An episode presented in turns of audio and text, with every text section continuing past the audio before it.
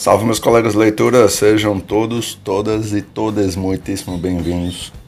Eu sou o Mark e este é o Tabla Rasa. Esse é provavelmente o livro mais bonitinho, mais feliz que eu já li em todos estes anos. É, com exceção, obviamente, Turma da Mônica, é, livros infantis lidos na infância, desde que eu comecei essa carreira de. carreira, ó. Esse processo de levar minhas leituras para a internet, minhas impressões, etc. Essa é a primeira vez que eu leio um livro tão feliz. Hoje eu quero falar sobre Heidi, A Garota dos Alpes, um livro lançado em 1880, ou seja, bem mais velho do que eu poderia suspeitar, escrito pela Suíça Johanna Spyri, acho que é assim que se fala. E foi uma autora de literatura infantil e de tom didático e religioso, segundo o Wikipedia. E afinal de contas, sobre o que trata esse livro? O livro trata sobre uma garotinha, Heidi, é, nos Alpes Suíços, que quando completa ali seus 4 anos de idade, ela é levada pela tia para viver junto com o avô, que é chamado de tio Alme pelas pessoas. Ele é tido como uma pessoa extremamente amarga, uma pessoa fechada, uma pessoa que ninguém gosta de ter por perto, dá respostas secas, ninguém sequer para para falar com ele. E ela é uma mocinha muito feliz, muito alegre, enfim, tudo aquilo para ela é uma grande novidade. Ela sabe que aquele é o avô dela, ou seja, o pai do pai dela, enfim. Quando ela vai para lá, ela já está órfã. Então essa moça tia dela recebeu uma proposta para trabalhar em Zurique, se não me engano. E ela não quer perder a oportunidade. Se tivesse, se ficasse criando a menina, é, ela perderia essa oportunidade. Então ela deixa com o avô no alto dos Alpes. E quando ela vai embora, então a história começa. E a menina começa a é, desenvolver relacionamento com o avô. Ele começa a mostrar uma personalidade bastante descondizente com aquela dita pelos moradores da região. E a menina vai crescendo saudável, tomando leite de cabra, acompanhando Peter, que é um pastor de cabras que leva a cabra de todas as pessoas do vilarejo para pastar no alto do no alto da montanha. Ela acompanha ele, ela conhece a avó de Peter, ela conhece mais sobre a natureza ali ao redor. Até que um dia, quando ela está lá pelos seus sete anos, oito anos, ela é levada para Zurique pela tia dela, que deixou ela lá na, na casa do avô, para fazer companhia a uma menina, Clara, que não tem movimento das pernas, tem uma saúde frágil, essas coisas assim, uma menina deficiente.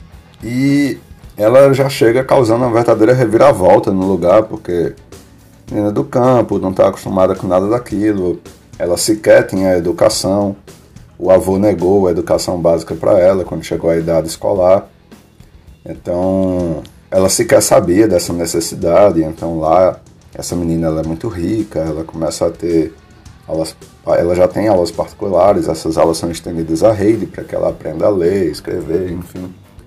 E ela vai conhecendo o pai de Clara, que viaja muito, a avó de Clara, que é uma moça, que é uma senhora muito respeitosa, uma senhora muito gentil, é, e a grande antagonista, vamos chamar assim, da história, que é Rottermeier. Rottermeier. Que faz aquele papel de megera.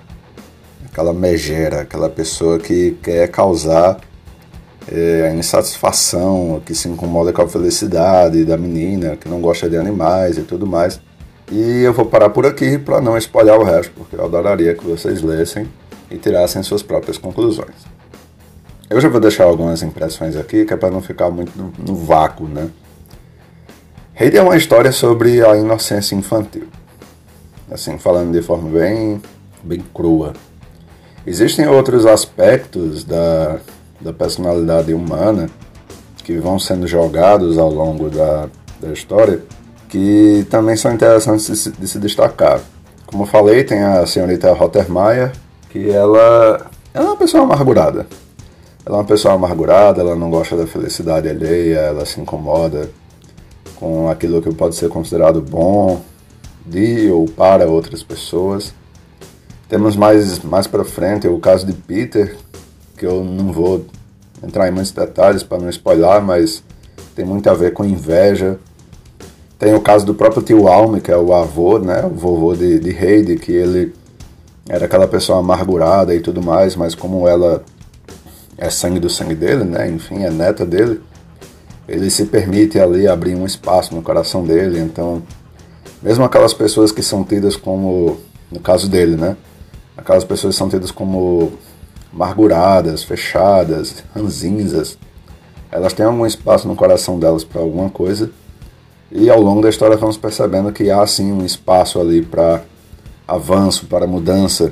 E claro, tem a própria, a própria protagonista que também vai aprendendo coisas novas, vai descobrindo mais sobre si mesma, vai descobrindo mais sobre as pessoas, vai aprendendo a lidar melhor com os percalços da vida, as dificuldades mas claro, sem nunca perder aquela inocência, aquele brilho nos olhos, aquela coisa que faz o ineditismo da vida e do que acontece ao redor, que sempre dá um gostinho assim mais saboroso às coisas, porque afinal de contas quando a gente começa a encarar a vida com a mes com mesmice, né, com como rotina, tudo é sempre a mesma coisa. Qualquer coisa que aconteça de novo nessa rotina, ela não tem brilho nenhum, não tem aspecto de novidade. Então o ineditismo foi por ralo, né? antes mesmo de, de surgir. Quando a gente encara com essa inocência, dessa possibilidade das coisas novas acontecerem, de coisas boas acontecerem, mesmo diante do. mesmo diante da, da mesmice do dia a dia, a gente abrir os olhos e olhar para coisas diferentes todos os dias, ou tentando ver coisas diferentes, usando a imaginação, usando a criatividade, a vida se torna mais colorida. É fácil? Não, não é. Mas precisa se partir de algum ponto, né? Eu adorei ler esse livro. Está na minha lista de top top de livros já lidos até hoje. Eu recomendo muito. É, eu espero que vocês tenham gostado desse capítulo, desse episódio. Nos vemos nos próximos episódios, então. Boas leituras e até lá.